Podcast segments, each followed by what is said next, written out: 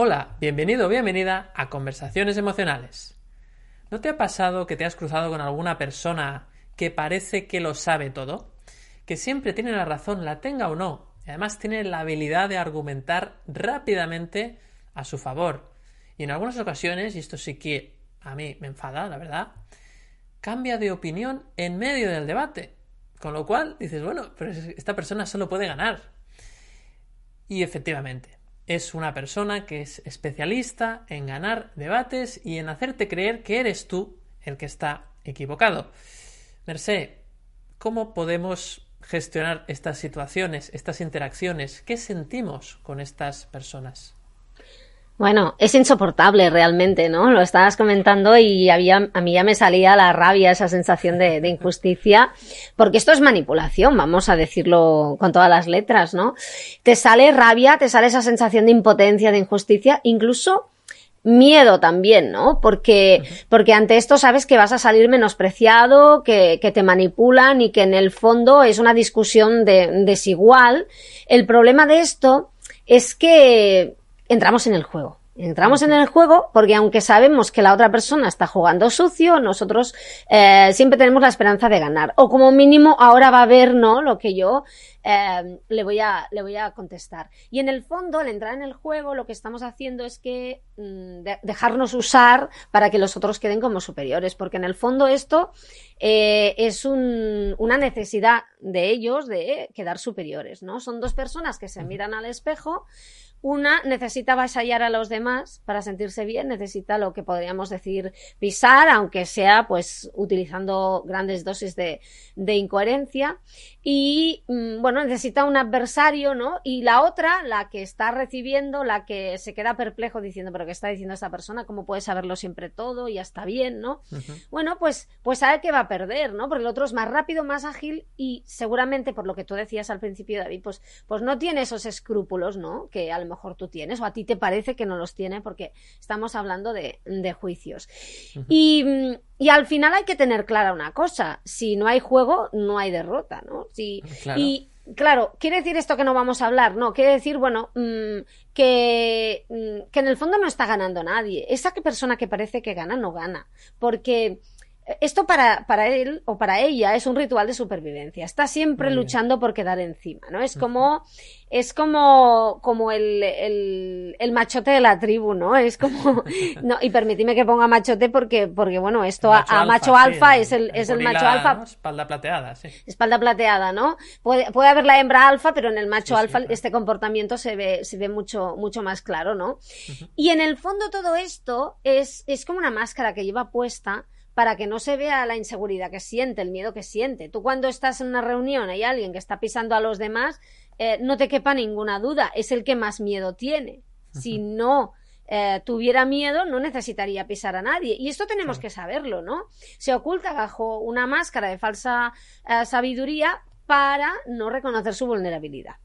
Y el que pierde, el que se supone que pierde, entre comillas, pues se siente inferior y se traga esa rabia, se traga esa ira eh, en lugar de decir basta. ¿Cómo se puede decir basta? Bueno, pues oye, punto, ya hemos dicho muchas veces esto de poner los límites, pero yo creo que una gran manera, y reconozco que a mí me cuesta mucho, o sea, es, es esto ya es de, como dice siempre Juan Pedro, cinturón negro de, de inteligencia emocional, es no, no entrar al trapo, porque es que no vale la pena hacer ningún trabajo, ningún esfuerzo de argumentación en una conversación que sabes que eh, para lo único que está diseñada y pensada es para la vanagloria de otro, ¿no? Para, porque no estamos discutiendo eh, si es mejor una cosa u otra, si hay una información, si hay un último trabajo científico, si tú sabes algo más y yo estoy abierto. No, no, no. Estamos intentando competir a ver quién, perdón, a ver quién la tiene más grande, ¿no? O sea, no, no hablamos del tema. O sea, el tema en realidad es una excusa para, para, para pelearse, ¿no? Para ver quién, eh, para hablar de tamaños, ¿no? En realidad, porque si compartiéramos conocimiento, si, si estuviéramos uh, teniendo una conversación para enriquecernos, nadie pisaría a nadie. Claro, si fuera constructivo, nadie pisaría a nadie.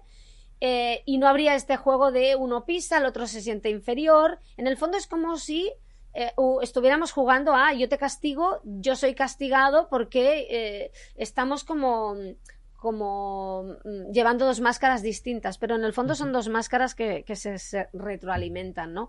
Las personas que están emocionalmente eh, haciendo un trabajo para, gestionarse, que eh, utilizan la inteligencia emocional, pues colaboran, se ayudan a motivar, mm, hablan desde la humildad, hablan desde el respeto, escuchan, van a aprender, van a acceder, acceder en esa conversación eh, y aceptar lo que dice lo que dice el otro, ¿no? Y no se ofenden ni ofenden porque realmente no lo necesitan, porque se dan cuenta de que si te valoras no tienes que ofender a otro y si te sientes valorado por ti mismo nadie te puede ofender. Por tanto, eh, eh, yo creo que lo mejor es no entrar en eso.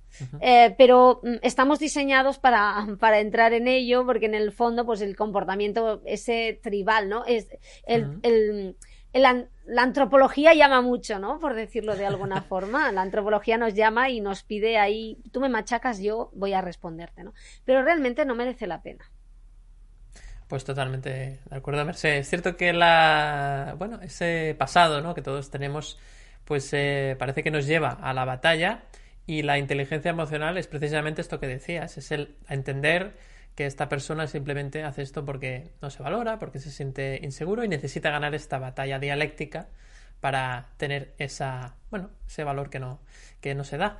Así que fantástica esa primera aproximación, Merced. Y vamos a seguir. En este caso, vamos a centrarnos en la parte más psicológica, Juan Pedro. ¿Qué dice la psicología sobre este tipo de comportamientos? Bueno, pues eh, yo creo que lo habéis explicado muy bien, ¿no? Merced lo ha explicado también eh, pues con muchos ejemplos, muy gráfico lo que está sucediendo, ¿no? Al final, pues es una lucha de egos, ¿no? Pero bueno, desde la psicología pues podemos echar mano de los estudios de, sobre la motivación, ¿no? Eh, y la satisfacción de necesidades, que aquello empezó ya con las con los humanistas, ¿no? Como Maslow, la, famosa pirámide de Maslow, y luego, bueno, pues eh, estudios más, eh, eh, digamos, científicos como los de McClellan, que son los que han recibido más apoyo, digamos, ¿no? Por las motivaciones de logro, de afiliación y, poder, ¿no? Que están relacionadas, ¿no? Pero bueno, para no liarlo mucho, ¿no? Echamos mano de, la pirámide de Maslow, que quizás es la, la más conocida, y ahí sabemos que hay unas necesidades de orden inferior, ¿no? Que es, eh, bueno, pues esas eh, de seguridad fisiológicas, ¿no? Hay que alimentarse, ¿no? Comer y beber y, y, que no nos maten, ¿no? Eh, físicamente, cobijo.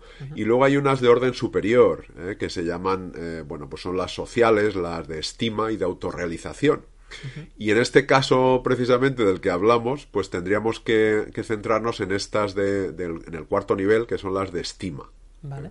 Que Mercel ha, nombrado, ¿no? También esa necesidad de, autoestima, de valoración, eh, porque precisamente son eh, estas necesidades son las conocidas del ego, ¿no? Las necesidades del ego, ¿vale? De las necesidades de autoestima. Es que eh, no, no, nos podemos desviar de, la autoestima porque está, aquí está la clave, ¿no? En, en esta discusión, ¿no? Del sábelo todo y del otro que no lo sabe todo, pero también quiere Aspira. no le pisen, ¿no? Y entonces, bueno, pues es una, una autoestima de, pues eso, de valoración de egos, ¿no?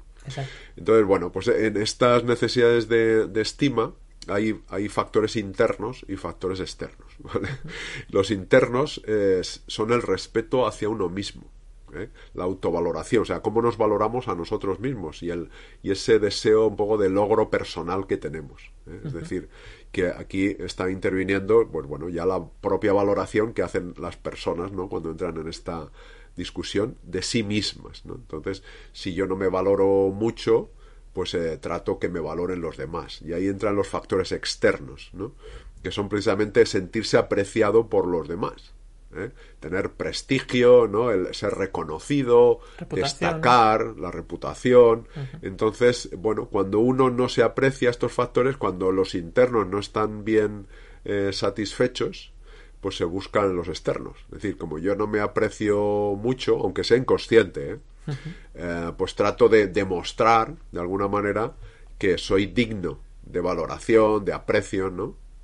y para eso pues eh, eh, saco a relucir todo mi conocimiento ¿no? y, y, esos mecanismos de protección del ego que bueno pues que tratan de darle la vuelta como tú decías que son muy hábiles en dar la vuelta y ahora decir bueno ya te demuestro por otro camino que no estaba previsto que, que, sigo sabiendo más que tú, ¿no? O, teniendo razón, ¿no? Entonces, cuando una persona tiene satisfechas estas necesidades propias, internas, de valoración y aprecio, pues no necesita eh, eh, ponerse encima de nadie ni tratar de demostrar, ¿no? Sin embargo, cuando eh, no están satisfechas, entonces sí que las buscamos. Entonces, claro, la forma de buscar esta satisfacción puede ser funcional o disfuncional, adaptativa o desadaptativa. ¿vale? Y entonces, en este caso del sábelo todo, pues yo creo que está utilizando estrategias poco funcionales o desadaptativas, porque se está olvidando de la necesidad, respeto y reconocimiento del otro, porque esas necesidades las tenemos todos. Claro, obvio. Entonces, si tú tratas de satisfacer las tuyas a costa de las de los demás, en este caso del, del otro, pues estás eh, provocando que el otro eh, ponga en marcha ese mecanismo de protección, que es del ego, que trata de defender también su, su propia autoestima. ¿no? Y entonces eh, esto es como pues a mí me recuerda mucho las formas inmaduras, ¿no? Infantiles, ¿no? De, los niños cuando somos pequeños, ¿no? Que decimos a tus padres o a los que están rodeándote, dices, mira lo que sé, mira lo que hago, ¿no?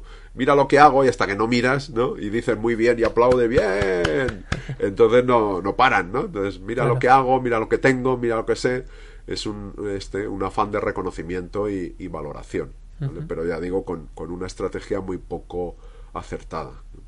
Claro, poco, poco adulta quizás, ¿no? Como decías. Poco adulta porque no están satisfechos eh, el, aprecio interior, ¿vale? el propio reconocimiento a, uno mismo.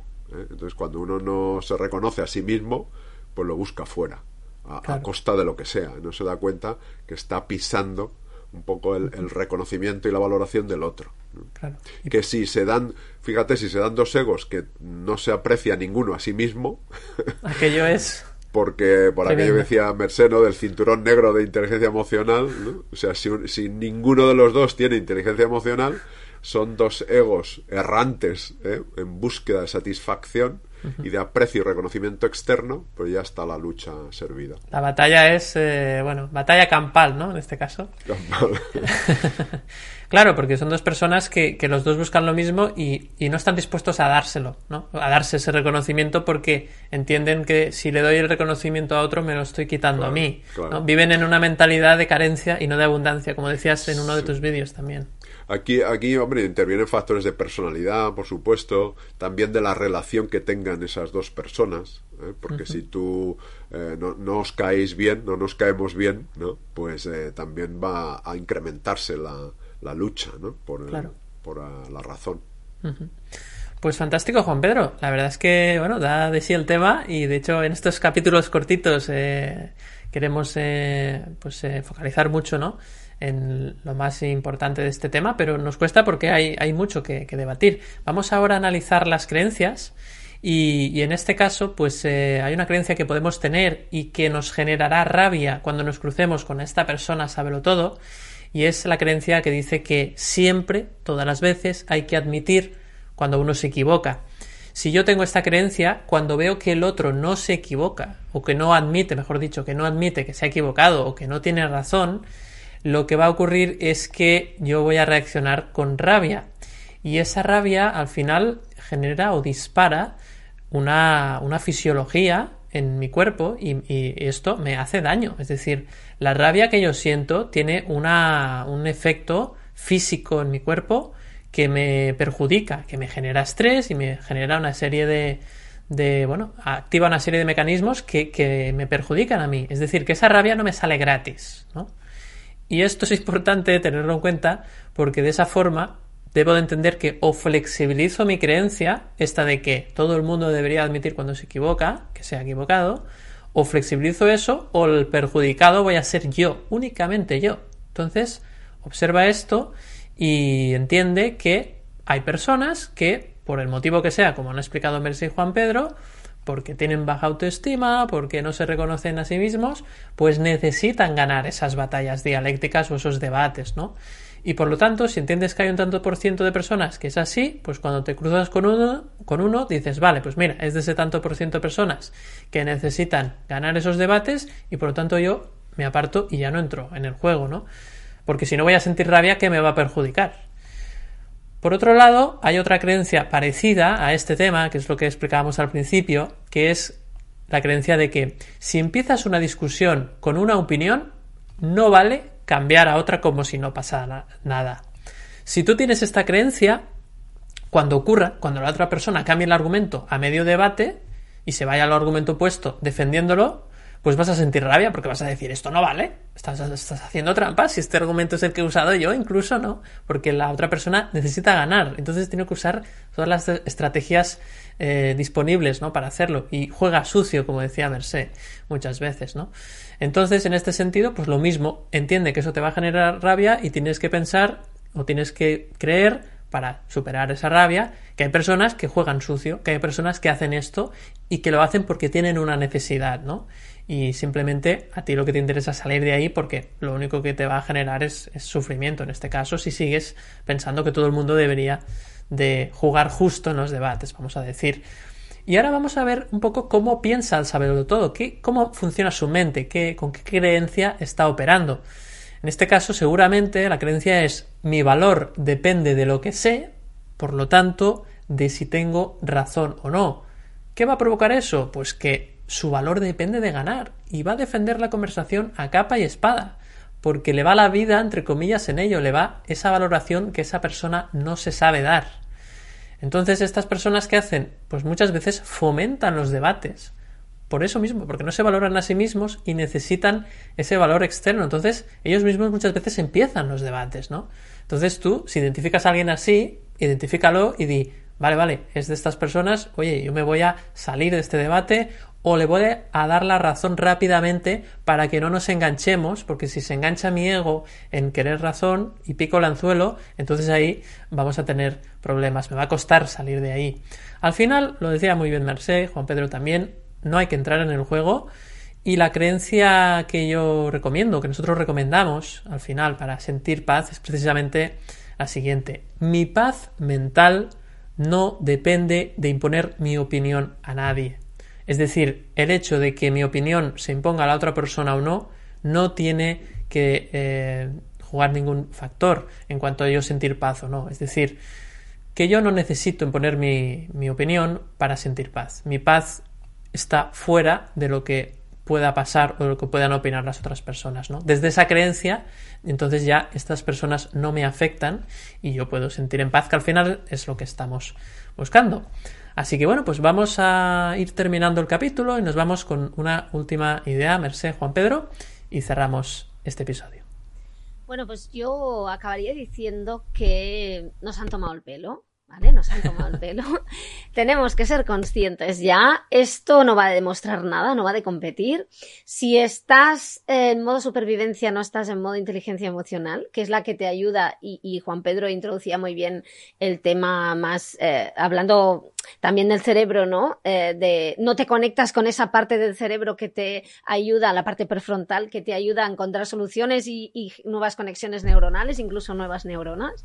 Por tanto, eh, esto no va, no va de esto. No necesitas ponerte a prueba, no necesitas competir, no hace falta entrar al juego con nadie, mereces mm, la paz, eh, no tienes que entrar en esa especie de espiral de, de, estupidez. Y aunque parezca lo contrario, si te sirve ya, entrando ya en, en el argumento, no hay nada que ganar ni que perder. Y aunque el otro parezca que está quedando como que gana y que es más fuerte, la gente del, entorno al final no, no, le está dando la razón, sencillamente le tiene miedo, que eso a veces que pasa, o ya no entra a discutir, pero no creas que está quedando mejor ni peor. No hay mayor muestra de, fortaleza que la humildad para mí, ¿no? Y, saber eh, estar de tu parte y, y escoger la paz en lugar de estarte peleando, ¿no? O sea, lo otro es una tomadura de pelo que nos han eh, inculcado y que nos hace pasarnos la vida batallando, ¿no? Pero en realidad lo que, lo que nos hace estar bien es usar la inteligencia emocional y encontrar nuestra paz, aunque sea a costa de perder, porque es que no estamos perdiendo, estamos ganando en realidad. Estamos ganando salud mental, ¿no? Sobre todo, y, paz, ¿no? Me ha gustado mucho el concepto de, de usar la humildad en este sentido, ¿no? Porque es la lección que te genera más paz, sin duda. Buenísimo, Merced. Pues eh, terminamos con Juan Pedro. Eh, última idea.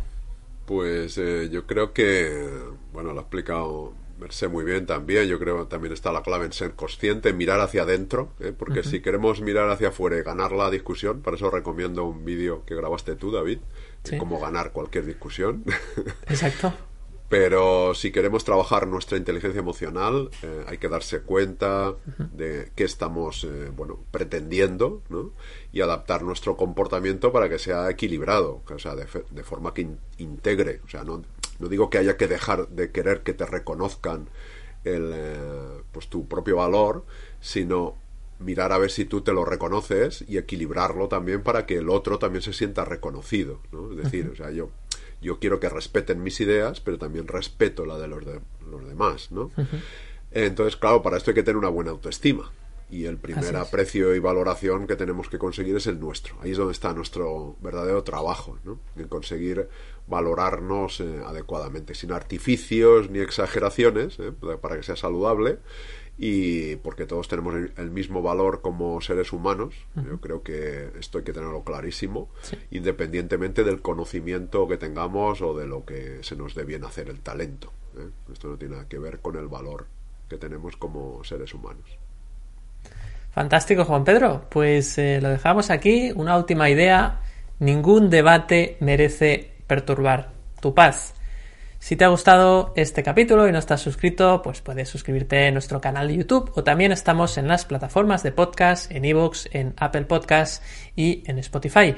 Recientemente abrimos también nuestro canal de Telegram que se llama Conversaciones Emocionales y ahí puedes eh, entrar para poder estar al tanto de los nuevos capítulos que vamos subiendo y también cuando creemos alguna encuesta, algún evento para que podamos participar toda la comunidad de conversaciones emocionales. Así que estáis invitados a este canal de Telegram. Y por último, siempre recomendamos un vídeo relacionado con lo que hemos visto en el capítulo de hoy. Y hoy nos toca el vídeo más visto de este canal. Es un vídeo que hicimos ya hace casi tres años y en el cual eh, hablamos precisamente de este tema. Es el capítulo 33 y se llama Cómo gestionar las interacciones con personas que siempre quieren tener razón y es una versión extendida, más larga que este capítulo, así que si os habéis quedado con ganas de más, aquí os dejamos el capítulo y lo podéis ver. Un placer y nos vemos como siempre el próximo miércoles aquí en Conversaciones Emocionales. Un abrazo.